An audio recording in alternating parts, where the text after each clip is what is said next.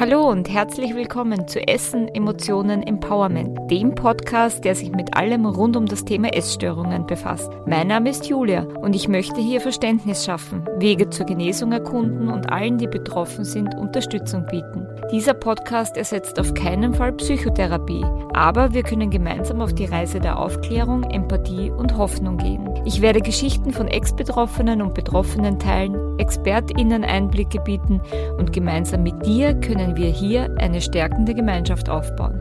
Ich freue mich, dass du da bist. Hallo und herzlich willkommen zurück zu Essen, Emotionen, Empowerment. Wie immer sitze ich mit einem breiten Grinsen im Gesicht hier und freue mich, eine weitere Podcast-Folge für dich aufnehmen zu dürfen. Und heute ist mein Grinsen vielleicht besonders groß, weil ich äh, ein wirklich tolles Wochenende hatte, das mich sehr energetisiert hat und inspiriert hat. Und zwar hat dieses Wochenende der 30. Internationale Essstörungskongress in Alpbach in Tirol stattgefunden. Äh, und nachdem dieser mittlerweile online zu besuchen ist, habe ich das auch gemacht und habe daran teilgenommen. Und der Kongress war einfach wie immer mega. An sich findet der Kongress jedes Jahr statt und ist nicht nur für Expertinnen und Kolleginnen aus diesem Bereich zugänglich, sondern auch für Angehörige und Betroffene. Und das macht es für mich äh, zu einer ganz besonderen Veranstaltung, weil der fachliche Austausch mit allen TeilnehmerInnen auf Augenhöhe stattfindet. Also da gibt es nicht dieses ich bin Experte oder Expertin und du bist betroffen und darum hast du keine Ahnung, wovon du sprichst, sondern überhaupt nicht. Das ist so wertschätzend und so toll und auch die Themen, die da behandelt wurden. Also du merkst schon, wie begeistert ich bin, weil ich da so ins Schwärmen komme.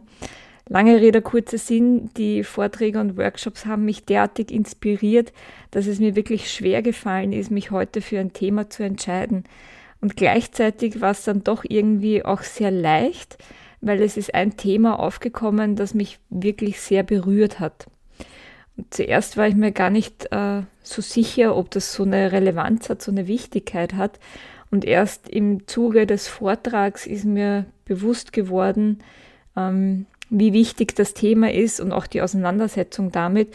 Und deswegen widme ich die heutige Folge diesem Thema, und zwar dem Thema Stigma bei Essstörungen. Wie jetzt schon kurz erwähnt, hätte ich im ersten Moment dieses Thema auch einfach abgetan. Und auch als ich es im Programmheft gelesen habe, habe ich mir gedacht, gut, der Vortrag findet im Zuge einer Vortragsreihe statt, dann höre ich ihn mir halt an. Also ich hätte ihn mir jetzt nicht bewusst ausgewählt, aber im Zuge des Vortrags, als ich da äh, zugehört habe und mitbekommen habe, worum es da eigentlich geht und was das bedeutet, sind mir einige Beispiele dafür eingefallen, dass ich in meiner Vergangenheit auch davon betroffen war. Und zwar jetzt nicht nur im Zuge meiner Erkrankung, sondern auch danach noch. Und erst da ist mir dann bewusst geworden, wie relevant dieses Thema ist, weil viele Betroffene und wahrscheinlich auch Angehörige und Ex-Betroffene ähm, irgendwie in Schubladen gesteckt werden und sich dessen wahrscheinlich gar nicht mal so bewusst sind. Und deswegen habe ich mir gedacht, ich greife dieses Thema jetzt heute auf und, und spreche mit dir darüber. Und hier sprechen wir jetzt zwar über das Stigma bei Essstörungen, aber im Prinzip kann man das Thema auf alle psychischen Erkrankungen umlegen. Bei Essstörungen erlebe ich es aber immer wieder ausgeprägter und, und noch ähm, schwerwiegender, denn zum einen ist es ja eine Suchterkrankung und wie dir vielleicht selbst auch bewusst ist, äh, gibt es bei Süchten ja ganz viele Vorurteile und da werden die Betroffenen ganz schnell abgestempelt und genauso ist es eben auch bei Essstörungen. Und zum anderen geht es um ein unter Anführungszeichen Suchtmittel, äh, das für viele Menschen, zum Glück sage ich jetzt mal, unter Anführungszeichen normal ist und daher auch kaum Verständnis dafür besteht, dass jemand mit Lebensmitteln, die ja jeder braucht und zu sich nimmt jeden Tag, dass irgendjemand da ein Problem damit haben kann. Und nachdem ein Ziel dieses Podcasts ja das ist, ähm, dass ich Verständnis schaffen und aufklären möchte, habe ich mir gedacht, dass dieses Thema einfach wirklich unumgänglich ist und darum war es mir wichtig, das heute gleich äh, mit dir zu besprechen. Als Einstieg in das Thema würde ich jetzt ganz kurz ähm, die drei wichtigsten Begrifflichkeiten erklären, die mit dem Thema in Zusammenhang stehen, damit wir auch wirklich alle von derselben Sache sprechen bzw. an dieselben Dinge denken. Zum einen ist es das Wort Stigma selbst. Das bedeutet so viel wie eine Verknüpfung eines Merkmals mit negativen Vorurteilen bzw. negativen sozialen Stereotypen. Ich nehme da jetzt wieder ein Beispiel von mir her, um es irgendwie erklären zu können. Zum Beispiel, wenn man jetzt an Suchterkrankungen, also auch an Essstörungen denkt, äh, wird ganz schnell gesagt, dass Betroffene unehrlich sind. Und das war auch etwas, äh, mit dem ich mich konfrontiert gesehen habe, als ich krank war, dass es geheißen hat, ja, du bist anorektisch oder bei Bulimie, glaube ich, war es noch schlimmer, so jetzt, wie ich mich zurückerinnern kann, äh, dass eben geheißen hat, du hast Bulimie, du lügst ja eh ständig. Also ich kann dir nicht glauben, vor allem wenn es ums Thema Essen geht. Also du bist essgestört, also lügst du automatisch.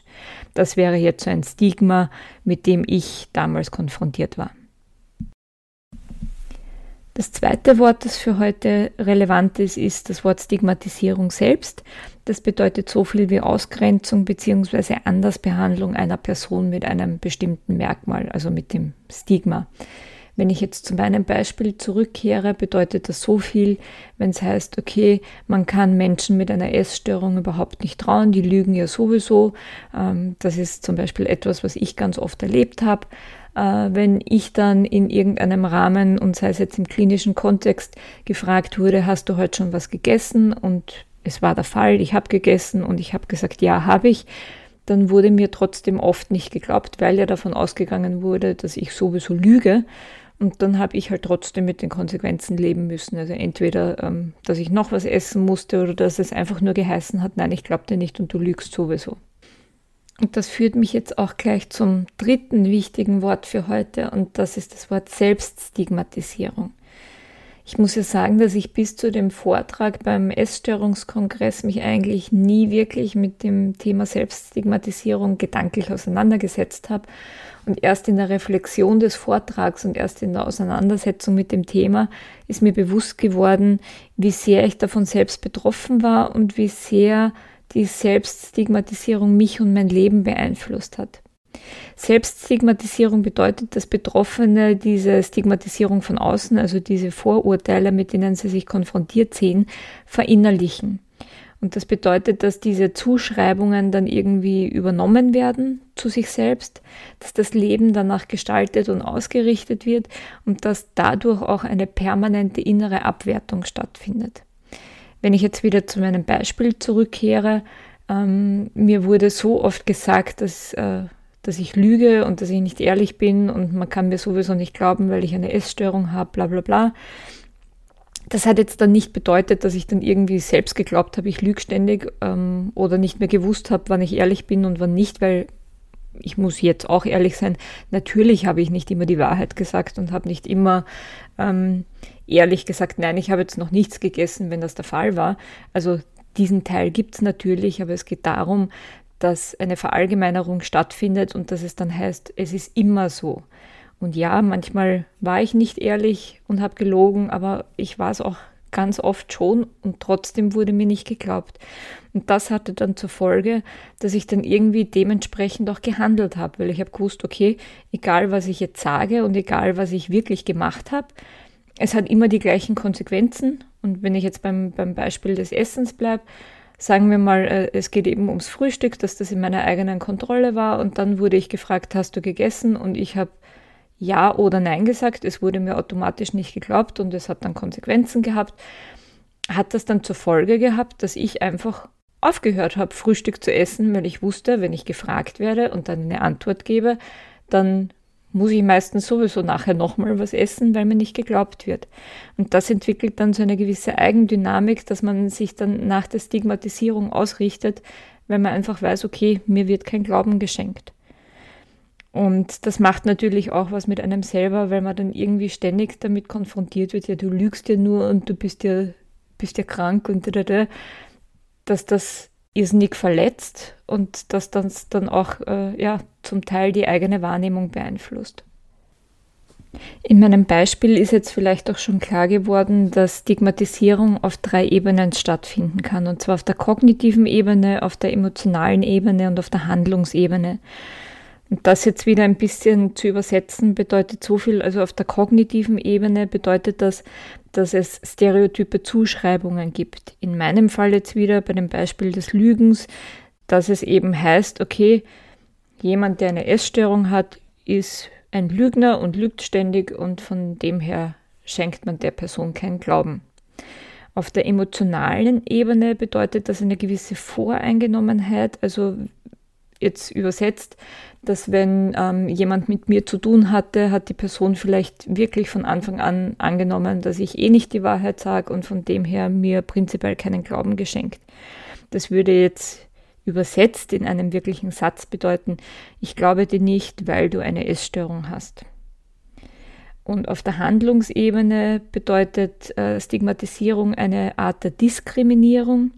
Also wie jetzt in meinem Beispiel schon erwähnt, dass wenn ich gesagt habe, ich habe schon gegessen und es auch wirklich der Fall war und die Person gesagt hat, okay, ich glaube dir aber nicht, dann wurde ich eventuell gezwungen, nochmal zu essen, äh, weil eben die Vorurteile gesagt haben, Betroffene einer Essstörungen lügen prinzipiell und man darf ihnen keinen Glauben schenken. Also Stigmatisierung findet auf diesen drei Ebenen statt, kognitiv, emotional und dann auch im Bereich der Handlung und Ausagierung.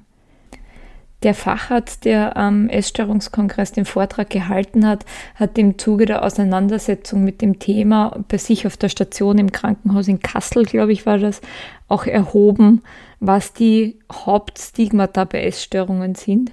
Und interessanterweise sind die zwei großen Überschriften Selbstschuld und Mangel an Selbstdisziplin. Ähm, beide natürlich vollkommen äh, ungerechtfertigt, aber vor allem Mangel an Selbstdisziplin finde ich bei Essstörungen echt einen interessanten Vorwurf. Naja, äh, ich habe mir da ein bisschen aufgeschrieben, was da so die gängigsten Stigmata sind. Äh, und da wird auch bei den Störungsbildern unterschieden. Also bei Anorexie ist es irgendwie, sind es die Stichworte äh, gefährlich, inkompetent, autodestruktiv, unfähig zu kommunizieren und einfach nur die Suche nach Aufmerksamkeit. Und das wird dann oft äh, verbunden mit, also im, im Gegenüber mit, mit negativen Emotionen wie Wut, Misstrauen, wenig Sympathie und ein Unwohlsein im Umgang. Bei Bulimie waren so Themen wie autodestruktiv und schwere Erkrankung. Interessanterweise werden äh, Betroffene von einer Bulimie als sympathischer wahrgenommen als Personen mit einer Anorexie, was ich auch sehr interessant finde und auch irgendwie freundlicher. Und beim Binge-Eating war es dann eher das Thema, äh, also so ein Stigma, dass sie dick sind. Also Binge-Eating wird eher mit dick in Verbindung gebracht. Und was die Voreingenommenheit betrifft, ist es ähnlich wie, wie bei der Anorexie, dass da eher so Emotionen aufkommen wie Wut, Misstrauen und eben wenig Sympathie. Also ich fand das wirklich ähm, sehr interessant und gleichzeitig auch erschreckend, welche, ja, welche Voreingenommenheiten da aufgetaucht sind bei dieser Erhebung. Was mich persönlich sehr erschreckt und auch schockiert hat, war, dass in der Erhebung rausgekommen ist, dass auch Pflegepersonal und Fachkräfte immer wieder Vorurteile haben und die nicht immer, wie es so sein sollte, beiseite stellen können, sondern ähm, diese Vorurteile und Stigmata dann auch die Arbeit äh, beeinflussen und dadurch die Zusammenarbeit mit den Betroffenen ein Stück weit geprägt wird. Also du wirst das vielleicht schon aus meinem Beispiel rausgehört haben, dass ich ja auch die Erfahrung gemacht habe, dass wenn ich irgendwo stationär aufgenommen war und da ging es dann um die Essensdiskussionen oder um andere Dinge, ähm, dass mir dann nicht geglaubt wurde. Und wie gesagt, wenn ich, wenn ich wirklich gegessen hatte und man wurde mir nicht geglaubt, dass ich gegessen habe, dann wurde ich teilweise gezwungen, nochmal zu essen. Oder, oder wenn zum Beispiel irgendwo Essen verschwunden ist, dann war es natürlich immer die Bulimikerin gleich, die, die das Essen irgendwo gehortet hat. Also da gibt es schon noch äh, Aufholbedarf, würde ich sagen. Und, und wirklich, ähm, ja, auch Fachkräfte sind nicht gefeit davor, dass sie äh, Vorurteile übernehmen und da vielleicht auch ein Stück weit reinrutschen. Aber umso wichtiger ist es mir jetzt hier im, im Podcast auch nochmal darauf aufmerksam zu machen, dass alle, die das jetzt hören, äh, bei sich einfach anfangen und darüber nachdenken, welche Vorurteile habe ich und wie handle ich. Kann ich die beiseite stellen? Kann ich, äh, kann ich trotzdem anders agieren oder bin ich ein, eine Gefangene meiner Vorurteile und meiner Stigmata, die in meinem Kopf so rumschwirren? um nochmal die Wichtigkeit des Themas und auch der Selbstreflexion zu dem Thema hervorzuheben, möchte ich jetzt noch ganz kurz auf die Folgen von Stigmatisierung eingehen. Das ist zum einen, dass natürlich mit immer mehr Vorurteilen und Stigmatisierung der Selbstwert nach unten sinkt, dass immer mehr Gefühle wie Schuld und Scham auftauchen und was zum Beispiel ganz deutlich zu beobachten ist, und das habe ich in meinem Beispiel auch schon gebracht, dass sich die Symptomatik dadurch auch noch verstärken kann. Weil wie jetzt in meinem Beispiel, wenn, wenn mir prinzipiell nicht geglaubt wurde, dass ich schon gegessen habe, habe ich einfach aufgehört zu essen, weil ich dann, wenn ich gezwungen wurde, unter Anführungszeichen nochmal zu essen, dass ich dadurch dann gegessen habe. Also ich hoffe, das ist jetzt irgendwie nachvollziehbar, was ich meine. Aber ich habe eben auf die Stigmatisierung reagiert, indem ich meine Symptomatik nochmal verstärkt habe.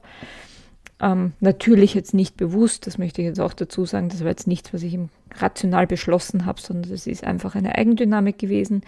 Und was noch eine Folge sein kann, ist, dass immer weniger Hilfe von außen angenommen wird, weil das ja auch irgendwie ein logischer Rückschluss ist, wenn man von außen ständig mit Stigmata konfrontiert ist, dann gibt man einfach irgendwann auf und, und hört auf, nach außen irgendwas zu fragen oder Hilfe zu suchen, sondern macht sich immer mehr mit sich selbst im Inneren aus. Eine Sache, die mir auch noch ganz wichtig ist, um dich darauf vorzubereiten, solltest du äh, dich betroffen sehen oder sollte das bei dir nicht der Fall sein, dass du vielleicht über dein eigenes Denken und Handeln ein bisschen reflektierst, ist das Thema, dass Stigmatisierung nicht mit der Genesung aufhört oder dass sobald die Diagnose nicht mehr gestellt wird, dann alles weg ist. Es kann sein, dass dann die Stigmatisierung auf gewisse Art und Weise noch immer weiterläuft. Ähm, da kann ich jetzt auch nur wieder aus meinen eigenen Erfahrungen berichten. Zum einen mag es vielleicht sein aus dem familiären Umkreis oder aus dem Freundeskreis, was natürlich alles nicht bös gemeint ist. Also das unterstelle ich jetzt auch niemandem und ich weiß auch, dass dass das nett gemeint ist und, und dass sich Leute Sorgen machen und dass natürlich ähm, Essstörungen auch im, im, im Umkreis äh, Folgen ziehen und, und, und Narben hinterlassen. Aber mir ist es zum Beispiel immer wieder passiert, als ich schon mehr oder weniger gesund war, dass dann die Fragen gekommen sind, und hast heute schon gegessen? Oder, mal, du schaust schlecht aus, bist du sicher, dass du nicht wieder abgenommen hast? Oder meine Tante, leider muss ich sie wieder, wieder mal erwähnen, hat immer so ähm, halb nett, halb im Spaß, wie auch immer gesagt, und haben wir heute schon gespeibert? Äh, ja, so wirklich vollkommen unnötige Kommentare. Oder bei meiner Mutter war es zum Beispiel, und Mama, ich weiß, du hörst zu und das, ich weiß, äh, du hast es nie böse gemeint, aber wenn ich zum Beispiel krank war und dann gesagt habe, oh, ich habe heute nichts essen können, weil mir so schlecht ist oder was auch immer, dass dann gleich die Sorge aufgekommen ist von ihr, ähm, dass ich wieder in eine Essstörung rutsche. Alles nachvollziehbar, aber das sind halt auch so Stigmata, mit denen man sich im Nachhinein noch konfrontiert sieht. Und äh, um, um einen anderen Bereich noch zu erwähnen, wie du vielleicht an dem Podcast jetzt merkst, ich habe überhaupt kein Problem, über meine Vergangenheit zu sprechen und ich stehe dazu und ich bin vollkommen im Reinen mit meiner Vergangenheit und mit dem, was, was passiert ist. Ähm, aber ich habe doch in gewissen Kreisen und Kontexten aufgehört, darüber zu sprechen oder das Thema überhaupt zu erwähnen, weil ich auch da die Erfahrung gemacht habe, dass ich abgestempelt wurde. Also gerade in Fachkreisen gibt es noch diese alte Meinung, dass Essstörungen nicht geheilt werden können, dass man da keinen, dass man da nie endgültig aussteigen kann. Und ich habe dann mal eine Ausbildung in dem Bereich angefangen und da wollte jemand, dass ich äh, rausgeschmissen werde, weil ich als Ex-Betroffene einer Essstörung ja nie geheilt sein kann und immer, immer krank sein werde, was dann zum Glück nicht passiert ist, aber es war einfach ein Thema, das aufgekommen ist. Und da muss ich sagen, das hat mich schon sehr schockiert und auch getroffen, weil ich da schon das Gefühl hatte, das ist, ist etwas, was mich jetzt den Rest meines Lebens begleitet, was aber absolut kein Thema mehr ist. Also lange Rede, kurzer Sinn.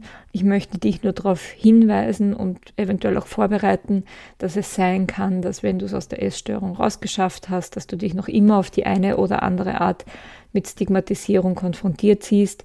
Ähm, und da der Appell an dich steht drüber, lass das nicht an dich ran. Das sind ja alte vorgefertigte Meinungen, die überhaupt nichts mit dir zu tun haben und, und die von irgendwoher kommen und gerade im familiären oder freundschaftlichen Kreis ist das eher ein Ausdruck von Sorge oder Ängsten oder eben die, die Narben, die die Essstörung auch bei deinen Freunden und bei deiner Familie hinterlassen hat und ist jetzt nicht böse gemeint und vielleicht schaffst du es auch, dich da ein bisschen zu distanzieren.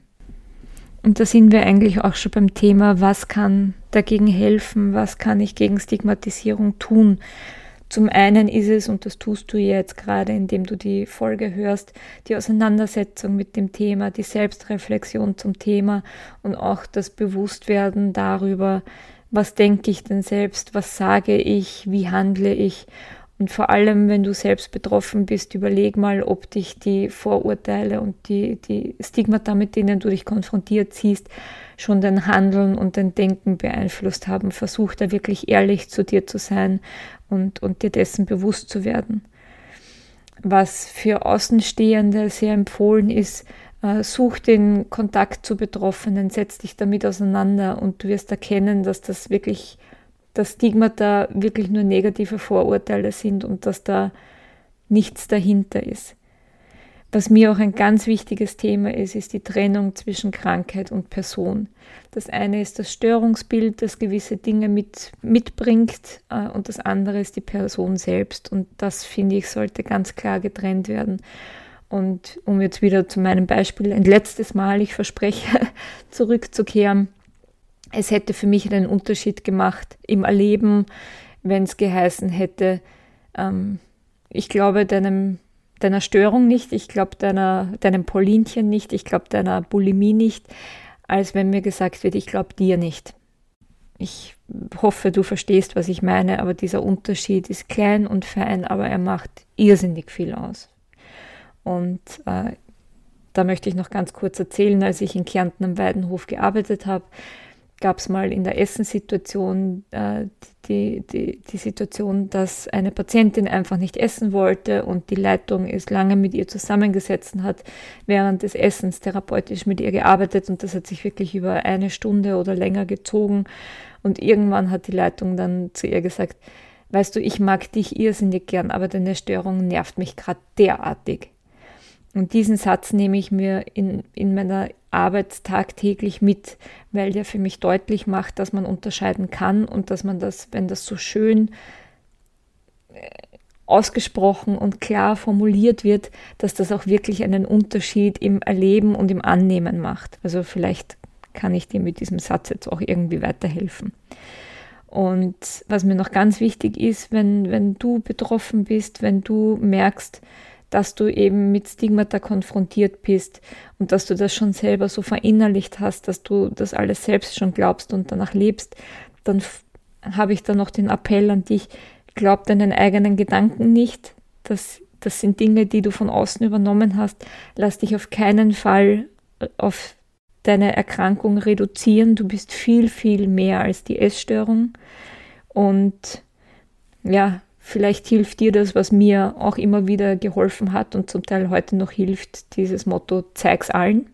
Auch wenn du unterschätzt wirst oder wenn dir gewisse Dinge zugeschrieben werden und du denkst, ja, stimmt ja gar nicht, dann zeig's ihnen, zeig, dass du anders bist und dass du mehr bist als deine Essstörung. Und was ich dir auch auf jeden Fall mitgebe, wenn du merkst, dass diese Stigmata schon bei dir innerlich mit ablaufen und dass du dich selbst schon permanent abwertest und runtermachst, weil du eine Essstörung hast, dann sprich's bitte in der Therapie an. Du brauchst dich deswegen nicht schämen oder schuldig fühlen. Du bist definitiv nicht der oder die Einzige. Es geht allen so. Der Unterschied ist, du sprichst das dann an und andere schweigen einfach. Nur indem du darüber sprichst und du in der Therapie auch damit arbeiten kannst, hast du die große Chance, es auch für dich zu verändern. Ja, das war's mal wieder mit einer Folge von Essen, Emotionen, Empowerment. Ich hoffe wirklich sehr, dass du dir von dieser Folge etwas mitnehmen konntest, sei es an theoretischem Input oder sei es Anregung zur Selbstreflexion. Oder solltest du dir gerade denken, na, irgendwie kann ich gerade gar nichts mit dem Thema anfangen, ist das auch vollkommen okay. Vielleicht wird irgendwann in der Zukunft das Thema in deinem Kopf nochmal aufploppen und dann kannst du dir die Folge nochmal anhören oder dir fallen generell wieder Dinge ein, die du heute gehört hast. So oder so, solltest du Wünsche, Fragen, Anregungen haben, kannst du dich wie immer jederzeit gerne an mich wenden. Meine Kontaktdaten findest du unten in den Show Notes. Ja, ansonsten wünsche ich dir wie immer einen wunderschönen Tag und ich freue mich schon, dich in der nächsten Folge wieder hier begrüßen zu dürfen. Pass gut auf dich auf, denk dran, du bist nicht alleine und bis zum nächsten Mal. Tschüss!